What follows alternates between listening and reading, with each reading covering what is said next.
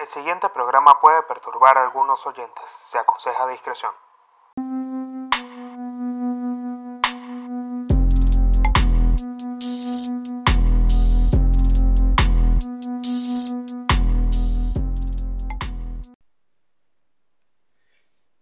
Bienvenidos a un nuevo episodio de Códigos de Honor con el Pablino. Les, do- les doy las gracias por estar escuchando un nuevo episodio del podcast. Eh, lo que les quiero desear en este momento a todos ustedes, a todos los que han sintonizado, han visto Códigos de Honor desde su inicio, les quiero desear una feliz Navidad. Desde acá les mando un fuerte abrazo. Les deseo todo lo mejor. Espero que la hayan pasado muy bien con sus familias, reunidos en familia, comiendo hallacas, comiendo pan de jamón, comiendo quesillo, comiendo ensalada rusa, que es el plato típico navideño que se come en Venezuela. Y si ustedes no son venezolanos, dense el gusto de probar la comida típica venezolana que me parece que, que es muy rica, es muy rica. Todos, todos, sus- todos los países tienen su especialidad a la hora de, de manifestar su espíritu navideño y me parece que nosotros los venezolanos tenemos un estilo muy particular que el mundo está conociendo. O sea, ya desde hace rato se venía ventilando lo que era la comida típica navideña en diciembre para los venezolanos, pero ahora se conoce mucho más por el tema migratorio, claramente. Y me parece que beneficia un montón que este, esta celebración, eh, como nosotros la, conocemos, los venezolanos, claramente, eh, se está llevando a otro nivel. Porque me parece que la Navidad en Venezuela se celebra de una manera muy particular, es muy familiar, es muy llena de eventos, pero antes de comenzar a hablar acerca de el tema del podcast del día de hoy, les voy a pedir que si ustedes se encuentran por Spotify, por Apple Podcast, están escuchando este episodio por las plataformas en las que se encuentra Códigos de Honor, que ya son un montón como Google Podcast, Apple Podcast, Spotify, Speaker, Radio Music. Bueno, hay un montón. Denle seguir al podcast para que se mantengan actualizados de todos los episodios que salen de Códigos de Honor todas las semanas, porque mi intención es seguir publicando todas las semanas y a medida que el podcast vaya creciendo, publicar un episodio exclusivo entre semanas. Denle seguir al podcast si se encuentran en YouTube en este momento viendo cómo me estoy cagando del calor literalmente, porque ¿qué pasa? Yo me encuentro en Buenos Aires y en Buenos Aires en este momento está haciendo mucho calor, o sea, de verdad que es terrible el calor que está haciendo. Eh, si ustedes están viendo este episodio eh, el día que sale, que es el domingo a las 8 de la noche, como el resto de los episodios, el 24, viernes, fue el día más caluroso del inicio del verano y la temperatura llegó al día a 35 grados y una sensación térmica casi de 38. O sea, de verdad, literalmente nos estamos derritiendo y de verdad que en la noche, porque ¿qué pasa? Yo este año, bueno, el año pasado también, pero con el tema de la pandemia fue un poco complicado, pero este año fuimos anfitriones de la cena de Navidad y bueno, de la, de la fiesta del 31. Si ustedes me siguen en Instagram, arroba el Pablino, se van a dar cuenta que eh, yo publiqué a través de las historias, traté de compartir lo más posible de cómo fueron los preparativos de la noche del 24 y la cena navideña y, todo lo que nosotros alquilamos porque alquilamos unas mesas, unas sillas y demás para que la gente se sintiera cómoda al momento de estar acá en el departamento y que no pasara calor claramente, porque nos beneficiamos un poco de la terraza. Si ustedes están en Spotify, van a tener que ir a YouTube para, ver, para que vean un poco eh, en dónde me encuentro. Pero esto que está acá atrás es la terraza y nosotros lo que hicimos fue poner las mesas acá para que la gente se sentara. Pero aparte de hacer mucho calor, no corría casi viento y en la madrugada llovió, cosa que fue muy raro y nos tuvimos que encerrar. O sea, fue bastante loco el clima del, del, del 24. Sin embargo, la pasamos muy bien. Obviamente yo amanecí, cosa que no hago durante todo el año. O sea, o si lo hago una o dos veces al año que amanezco celebrando, bebiendo, lo que sea. Me acosté a las 6 de la mañana y creo que algo típico de, hacer esto, de llegar hasta este punto, un 25, sería de la siguiente forma. Cena no tan pesada, porque la cena del 24, coño, no puede ser tan pesada. Esto piénsenlo para los próximos años y para la cena del 31. Ojo, porque este episodio está saliendo después del 24, pero no se olviden que el 31 de diciembre es este viernes. Entonces, coño, cambien un poco porque hay algo que yo tengo que decir acerca de la Navidad o cómo de lo que se come en diciembre en Venezuela y de lo que nosotros llevamos al extranjero. Es que coño, comemos demasiado. O bueno, particularmente yo, pero mi familia también es lo mismo. Y la gente que conozco también, este, que la pasa conmigo, coño, comemos demasiado. Porque el plato típico navideño es como muy pesado. Es decir, ayaca, pan de jamón, ensalada, eh, pernil. Coño, es un plato pesado. Y, y si tú comienzas a beber antes y comes el plato después, coño, es como difícil seguir viviendo después de que comes. Porque uno como que medio se siente para la mierda, quiere acostarse a dormir, se siente muy pesado. Y en este momento entiendo mucho a los argentinos, porque acá, en, en Argentina, pues quizás no, no comen, no son, no es que no son de muy buen comer, obviamente que eh, claramente comen muy bien, pero no comen tan pesado como nosotros. Entonces, me doy cuenta que cada vez que ellos comen una comida pesada, como pueden ser unas empanadas de, carne picada cuchillo o un asado, después ya quieren como relajarse, acostarse a dormir o descansar porque la comida es muy pesada y a nosotros nos pasa también y, me he acostumbrado acá de que no como tan pesado como comí en Venezuela. Entonces, coño, después de la cena de Navidad o después de la cena del 31, lo ideal es no comer tan pesado para poder beber tranquilo y que, coño, eso no afecte la bebida. Pues porque nosotros bueno, desde que yo estaba pequeño, eh, en mi casa se celebraban muchas fiestas, o sea, desde que yo estoy pequeño o desde que tengo conciencia, desde que tengo uso de razón, en mi casa en Venezuela, en el departamento, eh, donde vivía con mi papá, mi mamá y mi hermano, mi hermano mayor, mi papá siempre fue una persona, Jairo Ojeda, siempre fue una persona de, de celebraciones grandes. Yo recuerdo, o mi primera experiencia fue que lo que veía 24 31 es que la casa ponía mesas, tal cual como yo hice este año. Ponían, ponían mi papá y mi mamá organizaban mesas, invitaban a mi papá a sus colegas, mi mamá a sus amigas, a, familiares, todos las pasaban reunidos en la casa comiendo, bebiendo, jodiendo. Literalmente era como la fiesta de los piratas, obviamente sin la vestimenta, ¿no? Pero yo lo que recuerdo es la algarabía de la gente bebiendo, jodiendo, rumbeando, amaneciendo, cantando, escuchando música. O sea, era toda una celebración que se daba en la noche de Navidad y la del 31 también. La 31 es mucho más fuerte todavía. Y, recuerdo todo esto con mucha alegría y es lo que hace de que yo desde pequeño tenga como un, un fuerte interés con el tema de la Navidad. A mí me encanta la Navidad, es algo que disfruto y en Venezuela también es como un poco intensa el tema de la celebración, porque no conozco otros lugares donde celebren igual. Y la verdad, les soy franco con una cosa, a mí todavía se, me resulta muy difícil pasar... Eh, Navidad con calor. Porque des en cuenta la temperatura, bueno, ahorita debemos estar en 27 grados, estamos ahora, está haciendo calor. Yo por suerte, si ustedes escuchan algún tipo de interferencia es porque tengo un poco la ventana abierta de la terraza y tengo el aire prendido eh, para que se ventile también. Es como que tipo, quiero hacer como que se ventile un poco, no cerrar para que el gato salga, pero que el aire quede prendido y ventile el ambiente.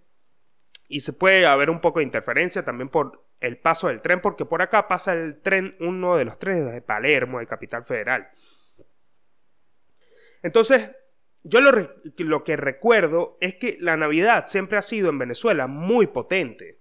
Y acá no acostumbro, o sea, primero que me cuesta acostumbrarme al tema del calor porque es difícil el tema del calor en diciembre. Nosotros, bueno, yo estoy acostumbrado, principalmente porque soy de Mérida, de que en diciembre haga frío.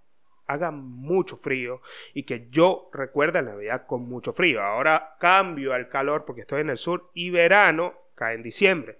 Entonces, eso por primera parte y que ya me doy cuenta, porque ustedes podrán haber escuchado mil y un podcasts que están en el extranjero hablando del tema de la Navidad. Eh, y se darán cuenta que la Navidad en otros países, en México, en Maya, o sea, en, Estados Unidos es distinto, que es muy similar a la de nosotros en Venezuela, pero lo que es en México, acá en Argentina, en Chile, en Uruguay, eh, no se siente la Navidad o no se vive o no se, no se celebra de la misma forma como se celebra en Venezuela. Y creo que uno de los factores que determina la Navidad en Venezuela es que primero que todo tiene que ver desde, o sea, primero que la Navidad arranca para muchos de los venezolanos el 18 de noviembre, que es el Día de la Chinita. El Día de la Chinita es creo que uno de los de las celebraciones más populares del tema navideño en Venezuela y es popularmente conocido como el día donde arranca, donde empieza la Navidad, porque esto es así. En el Zulia, mi papá era de un pueblo que era, bueno, era de Santa Bárbara del Zulia, donde eh, hay un, bueno, un, cuento popular donde en un río salió una tablita que tenía la cara de una virgen y a partir de ahí esa tablita, bueno, también se hizo como muy popular en la zona y salió en diciembre y estuvo como ligado también a la, a la aparición de la Virgen de la Chinita, que, que fue esta tablita donde apareció la Virgen, para no mezclar los cuentos. Este, y desde ahí se comienza a celebrar el Día de la Virgen de la Chinita. Entonces, esto salió en diciembre y como las gaitas, que son la música popular navideña en Venezuela, las gaitas, se llaman así, son canciones o villancicos, que no son villancicos en realidad porque no tienen el mismo ritmo, son un ritmo muy particular de Maracaibo, de, del Zulia, por decirlo así, no de Maracaibo, sino del Zulia, donde estos, eh, estos villancicos, para que ustedes lo entiendan, los que no son de Venezuela, eh, se comienzan a cantar en esta época específica y se, se popularizan por toda Venezuela y Venezuela los adopta como el, el canto popular de diciembre. Entonces esto va acompañado con la celebración del Día de la Chinita, donde se hace el amanecer gaitero en Venezuela, en Maracaibo y en muchas otras ciudades lo fueron adoptando. Entonces después están las patines, las eh, los encuentros eh, de patineta, donde los niños, porque una de las cosas que las costumbres más raras de las celebraciones navideñas es que en Venezuela eh, se hacen las carruchas, que son como patines, eh, como carretas, como patinetas grandes, gigantes, donde la gente se siente, se lanza por barrancos y se descoñetan en los barrios y todo eso, que son celebraciones que se hacen solamente en diciembre, porque en el barrio de mi abuela lo hacían, lo hacen todavía. Y eso es una de las cosas que se da. Entonces, 18 de noviembre arranca la Navidad, eh, el gobierno también lo popularizó. Eh, como parte del pan y circo también que, se da cuando, cuando suceden este tipo de festejos para mantener a la gente entretenida. Eh, y comienzan a sonar las gaitas. Entonces, desde el 18 de noviembre comienzan a adornar las gaitas, las patinetas, la, la mariquera, todo lo que se hace, la comida que ya se comienza a preparar porque se comienza a tomar ponche crema, que es otra de las cosas que se consume en Navidad en Venezuela. Entonces, arranca ese festejo navideño con todos los lujos, con todos los hierros, uno comienza a escuchar las gaitas, entonces ya uno se siente emparrandado. Y mucha gente se casa en diciembre y uno va a fiesta para todos lados. Yo de verdad que estoy pequeño, todos los diciembre son una eterna rumba. Y ya cuando uno desde pequeño lo acostumbran a eso, ya cuando uno está grande realmente lo quiere hacer. Por eso es que esta costumbre navideña de Venezuela se transmite por todas las generaciones y algo tan bonito que nos gusta a la mayoría de los venezolanos eh, que va reproduciendo y mejorando en el lugar donde nosotros nos encontremos. Porque es parte de la celebración, es parte de estar en familia, porque uno se ve con la familia constantemente en diciembre. Si tú no la veías en todo el año, en diciembre te encuentras con toda tu familia, otra vez con los primos que no veías, con, viajas al lugar donde están, la pasas rico, estás con ellos, comes, jodes. O sea, haces un montón de cosas que no hiciste durante todo el año. Y lo haces durante un mes, porque el diciembre comienza el 18 de noviembre y termina para nosotros como el 3 de enero. Después de el sancocho o la parrilla o el asado que se hace el primero de enero. O sea, ahí termina el diciembre para nosotros y es un mes y medio de celebración pura. O sea, yo recuerdo el diciembre así en Venezuela. Y, acá también lo hago. Ya, o sea, ya, bueno, imagínense, yo amanecí el 25, bueno, eh, eh, estoy grabando este episodio el 25, el 25 de diciembre.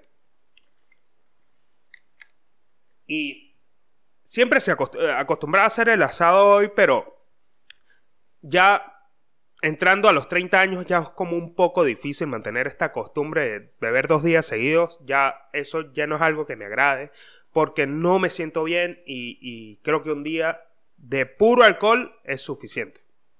La verdad que sí. Hubo cosas en diciembre, o sea, este año hubo cosas en diciembre no.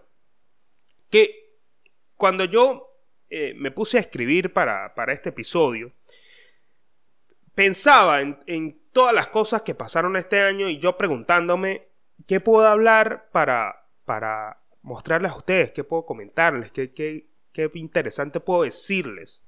Y me puse a, hacer un recuento de las cosas que pasaron este año, tanto a nivel personal como a nivel de, de noticias, ¿no? Y este año estuvo cargado de retos y dificultades para muchas personas y todavía sigue siendo un reto este año porque, bueno, ya sabemos lo de la variante de este tema de la pandemia que está afectando a muchos países. Muchos vuelos se suspendieron en la noche de Navidad por el tema de la variante. Perdón, por el tema de la pandemia y todo esto que todavía no se acaba. Y la Organización Mundial de la Salud lo que anuncia es que el fin de, de toda esta locura que inició en el 2020 va a acabar ahora en el 2022 y yo tengo fe de que va a ser así porque están acelerando muchos procesos de la vacunación y ya se acaban de sacar las pastillas. O sea, el tratamiento contra el COVID. Y todo esto puede ser que se acabe en el 2022. Sin embargo, tenemos que estar siempre preparados para lo que puede llegar a acontecer en el futuro porque Bill Gates anuncia que esto no va a ser la primera pandemia a la que nos enfrentamos. Esto es algo que tenemos que que, marcar cuando hablamos de lo que pasó en el, este año, que todavía no se ha acabado, ojo. Pero hay algo que terminó el 2021 y es que tenemos que prepararnos para el futuro y muchas vertientes y disrupciones que se están dando hoy en día nos están preparando para escenarios posibles del futuro donde también nos, tengamos que volver a ver encerrados de nuevo. Esto es una realidad. El tema del metaverso, que fue otra de las cosas importantes que pasó en el 2021, también es una preparación para lo que, está, lo que pueda llegar a acontecer en el posible caso que se vuelva a dar otra pandemia. Porque quedarnos encerrados a nosotros ya nos resultó muy difícil. Y si nosotros en, la próxima, en el próximo encerro que tengamos no estamos preparados al menos para divertirnos y no morirnos encerrados, claustrados en una casa, pues la vamos a pasar muy mal, pero en este momento estamos en un punto clave de la historia a nivel tecnológico y esta es una de las cosas que más me sorprende cuando pienso en este año. La tecnología se adelantó, se adelantó unos 20, 30 años y ya llegó a nosotros ese futuro que nosotros aspirábamos, en el cual aspirábamos estar. No el de los carros voladores, claramente, pero sí el de la Matrix. El tema de la teoría de simulación cada vez es más real y esto también es una de las cosas que marcó este, este 2021. Eh, esta disrupción tecnológica que nos da pie a pensar en nuevos modelos de negocios, lo que hablé en el episodio anterior, que si no lo han visto, les voy a dejar una etiqueta por acá arriba para que puedan ir a verlo. Porque en este episodio, que quizás fue un poco fuerte para muchas personas, porque yo hablé de un tema de las drogas, el tema de las drogas y, la venta de drogas a través de las redes sociales fue un tema sensible para muchas personas. No recibí mm, tan buen feedback a través de las redes sociales porque es un tema sensible, es un tema que a muchas personas les cuesta hablar, es un tema que a muchas personas les cuesta abordar y no hay una postura correcta cuando se habla de este tipo de temas. Pero en el episodio anterior eh, hablé de todas estas cosas que están pasando acerca de la disrupción y los nuevos modelos de negocio que se están dando por, el, paso y el avance de la tecnología, que es un tema que actualmente, si ustedes han escuchado los episodios del podcast desde hace mucho tiempo, se han dado cuenta, se han dado cuenta que mi interés por el avance de la tecnología siempre es mayor. Porque me llama mucho la atención lo que está pasando y me llama mucho la atención que nos encontremos, que es lo que más que nos encontremos en este momento de la historia, que es lo que más me entusiasma de todo. Encontrarnos en este momento para nosotros es clave al igual de lo que también pasó con el tema de las cripto y, y, toda la economía descentralizada que explotó en este 2021 y que en el 2022 va a ser una locura. El tema de Bitcoin, el tema de NFTs, el tema de la economía descentralizada y de los tokens no fungibles para las propiedades y venta de ellas en la Internet, que sería la transición de la Web 2 a la Web 3, va a ser una locura en el 2022 porque ya muchas cosas se van a poder capitalizar de una manera muy efectiva a través de el internet. El arte, las propiedades, las propiedades en el metaverso, que también es otro tema interesantísimo, y de todo lo que puede llegar a pasar en, en, este 2022 con respecto al avance de la tecnología, que para mí el 2022 va a estar definido por eso. Una de las cosas también que yo hablé en un episodio que fue muy popular en el podcast, que es el episodio que grabé de Alec Baldwin, que fue el actor que mató a la, directora de fotografía y hirió gravemente al, al, director de rodaje en la película Rust. Hago fe de ratas ahí porque yo dije en el episodio que era la película Rush. La pronuncié mal, cosas que pasan cuando se graba un podcast. Eh, fue una de las cosas también que marcó este 2021. O sea, la tragedia de ese actor todavía que está enfrentando un, tema de juicios y hace poco en el juicio se, eh, se le sometió al actor a que entregara sus dispositivos, teléfonos y, computadoras para hacer un, lo que se llama un vaciado de teléfono para ver qué conversaciones tenía el actor dentro del teléfono. Para ver si, o para descartar la idea o la teoría o la hipótesis, para nombrarlo mejor, de que el actor pudo haber herido de muerte a la directora de fotografía de manera intencional. Esto es una de las cosas importantes que pasó y que sigue pasando con el actor, que, que me parece que en el 2022 va a seguir atravesando un proceso tortuoso, un proceso muy difícil por, la que, por el que está pasando este actor, que me parece un actor increíble. Alec Baldwin me parece un actor increíble porque en todos los papeles que yo lo veo que hacen las películas, la actuación es brutal. Y en el 2022 va a seguir atravesando un proceso difícil, pero a mí me parece que la intención y llevar o sea, se tiene que descartar. Es algo que yo haría si fuese fiscal de, el fiscal que le estuviese acusando tendría que descartar la idea de que él no tuviese que estar involucrado o que tuvo que haber herido intencionalmente a la directora de, a la directora de fotografía. O sea, porque también es como, verga, un actor tan inteligente me parece a mí que, que, que haya tenido la intención de cometer esto que, que le cagó su carrera o que se le afectó por un tiempo, ya con su edad, bueno, volver al cine va a ser un desafío después de este proceso. Entonces, como que lanzarse ese, ese, ese, esa soga al cuello eh, sin ganar absolutamente nada también es como... No me parece, pero bueno, se descarta en esta etapa del proceso de lo que pasa con el actor Alec, eh, Alec Baldwin, es que se está descartando de que él haya tenido la intención de cometer el delito. Ese proceso va a seguir en el 2022 y esperamos, esperemos que pueda salir ileso de esto y que no se vea afectado. De verdad, es algo bastante difícil. al mismo tiempo, también algo que marcó profundamente el 2022 fue la tragedia que fue reciente de lo que pasó con Astro World, que también lo habré en los episodios anteriores de Códigos de Honor, por si no lo han visto para que vayan a verlo lo que pasó con Astro World, todas las teorías conspirativas que se originaron a través de lo que pasó en Astro World fue algo que para mí marcó las redes sociales. Lo que pasó en Astro World marcó las redes sociales eh, principalmente porque las teorías conspirativas se explotaron. Todo lo que se creó a través de la imagen de Travis creo que es algo que le dio mucho poder, mucho más poder en el sentido de la popularidad que tiene, que lo está llevando al punto máximo de su, carrera artística. Porque cuando ya él deja en, en nuestras manos el, que nosotros podamos imaginarnos posibles teorías que se desarrollan a través de su imagen, que estén ligadas con la muerte, creo que no hay combinación más poderosa para mantener a una persona en, en un nivel muy máximo, en un nivel, perdón, en un nivel máximo de, no sé si se podría decir de, de, como de, de estar expuesto, me parece a mí, que es la palabra. O sea, ya es el nivel cumbre o máximo de una persona que está al máximo de la exposición en la sociedad y que tiene y concentra los ojos de todos nosotros.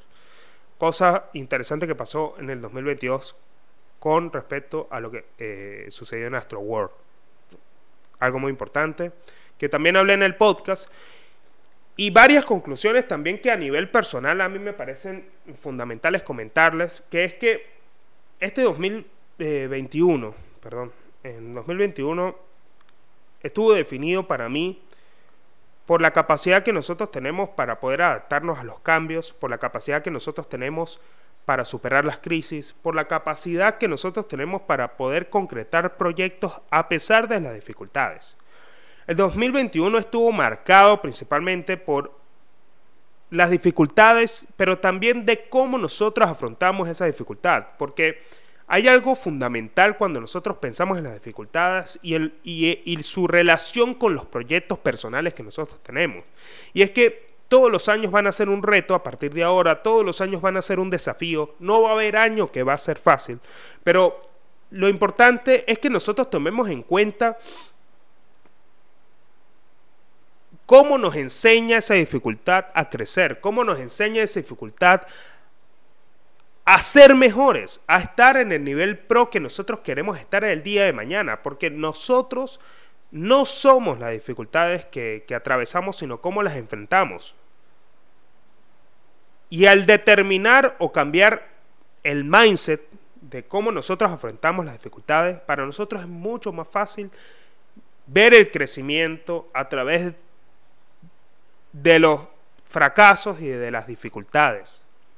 Y esto determina el avance de muchos proyectos, porque algo que aprendí este año fue que yo estoy desde muy pequeño acostumbrado a que, a que bueno, eh, la vida, o sea, siempre yo he vivido mucho, bajo mis términos, la vida al límite, probando muchas cosas que me llevan a, estar en un estado de conciencia y no, que no se entienda que son cosas que no, no salgan de mi, de mi fuero interno.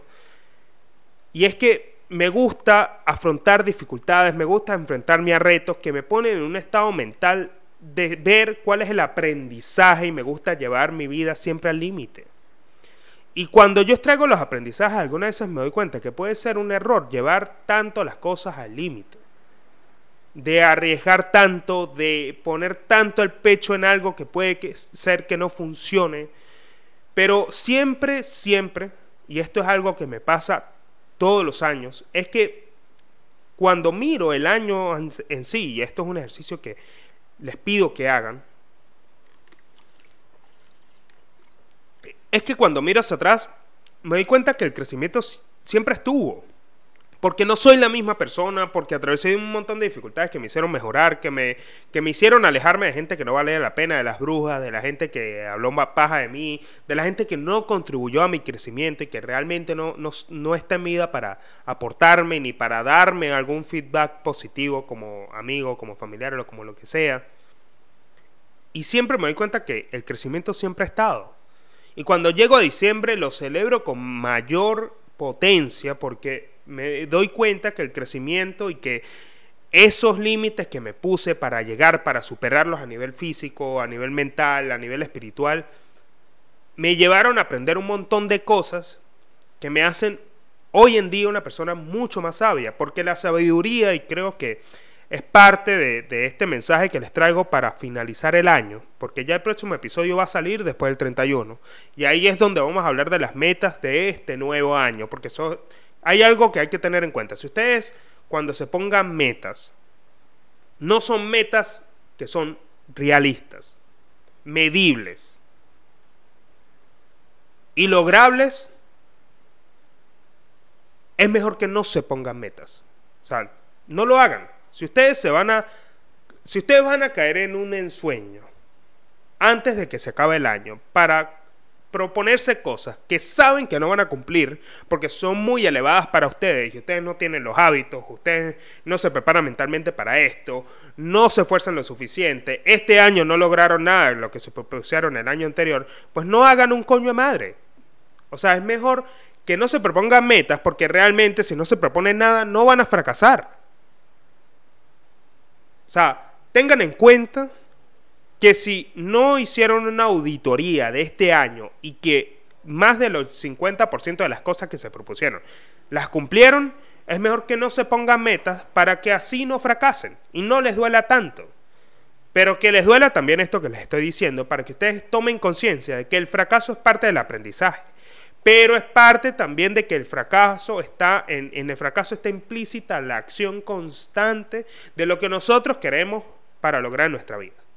Eso es algo claro que tienen que estar presente a la hora de que ustedes se propongan metas medibles, alcanzables y que puedan auditar por lo menos una vez a la semana. Esto es algo que tienen que tener en cuenta siempre que se propongan algo nuevo.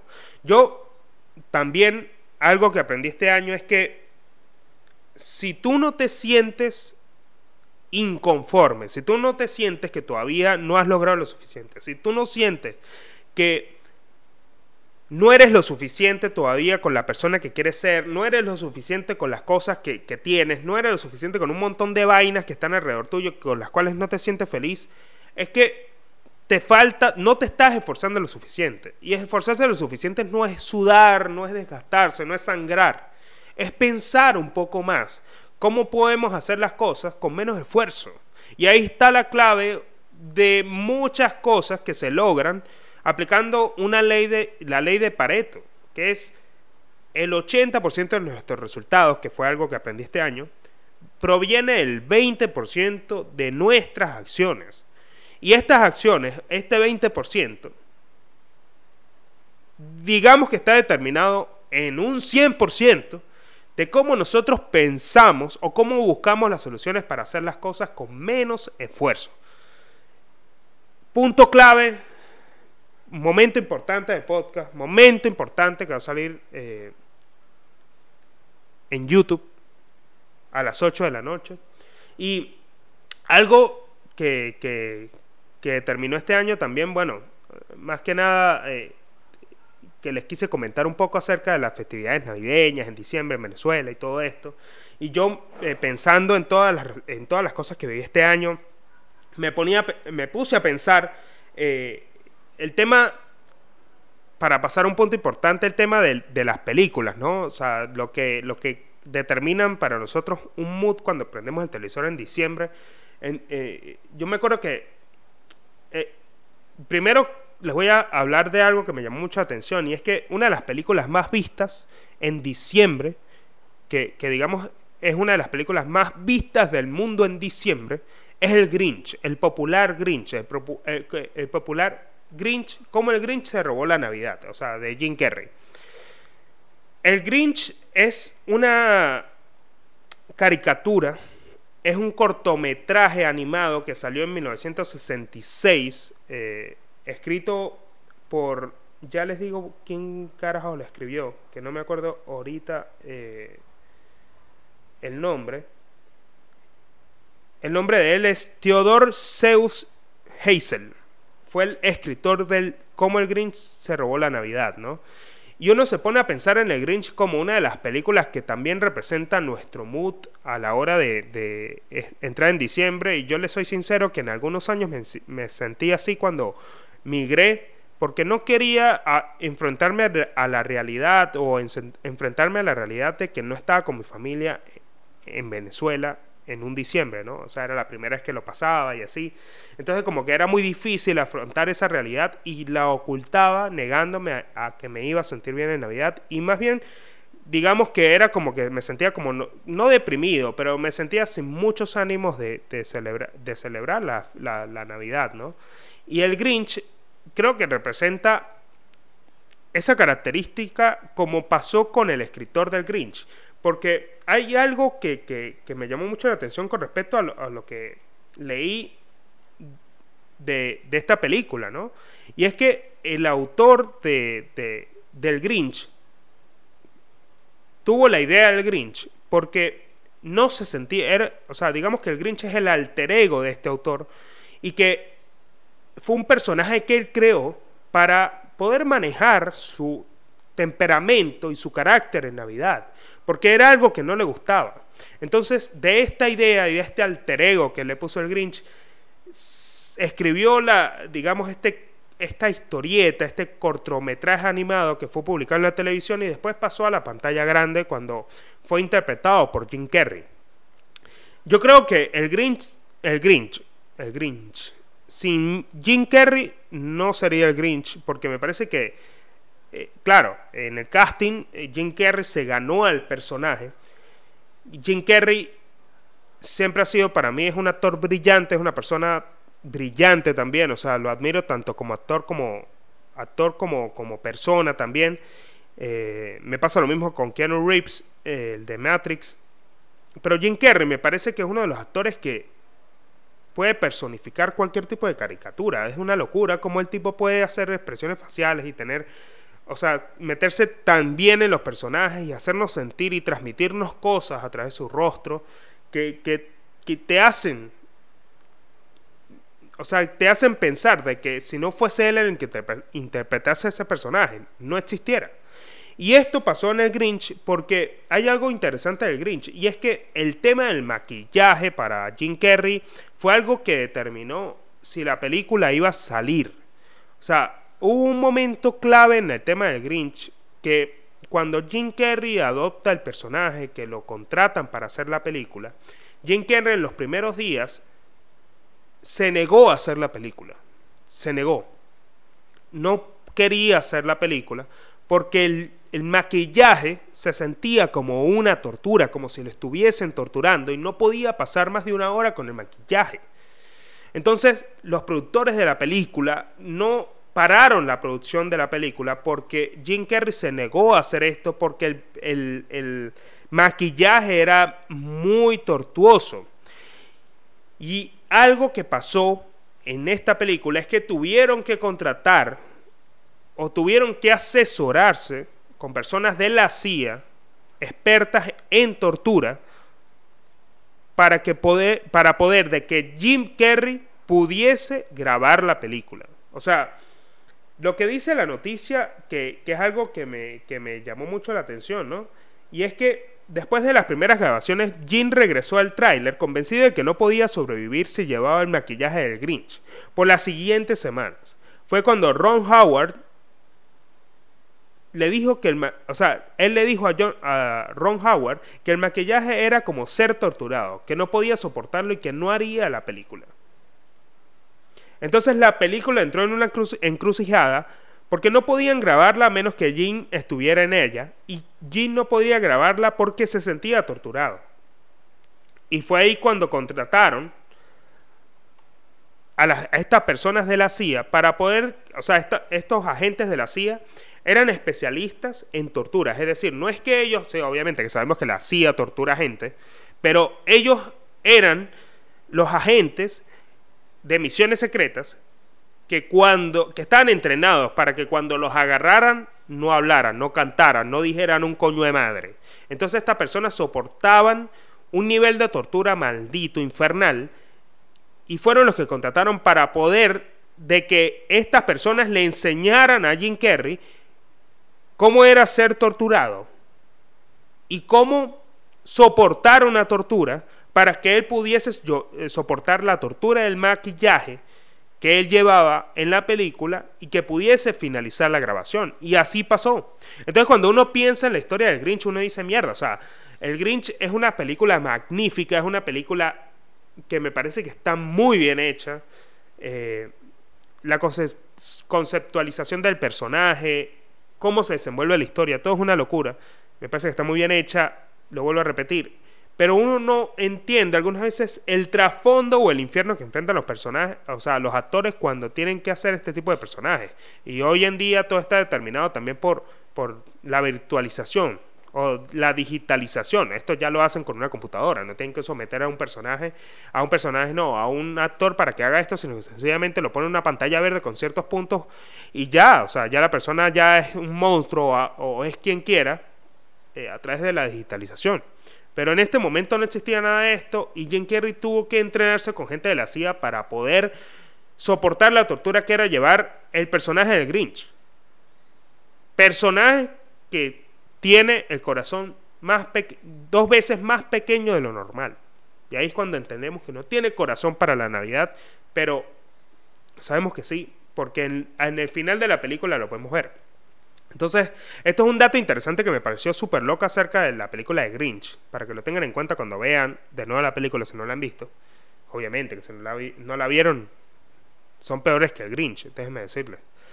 Eh, entonces, para que entiendan también un poco lo que atraviesan este tipo de actores y para que recordemos algunas veces también que la Navidad nos trae momentos importantes que nos hacen pensar mucho más allá del trasfondo de cada cosa y cómo suceden las cosas.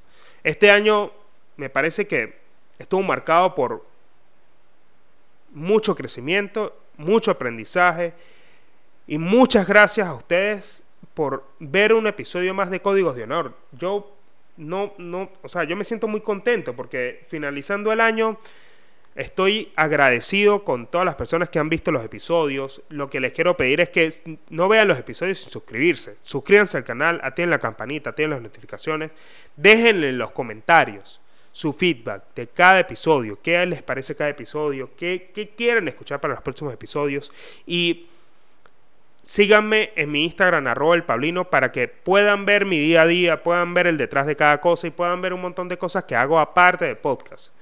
Yo muestro mi vida por Instagram, muestro muchos procesos de producción que yo tengo, creativos y un montón de cosas, para que lo vean.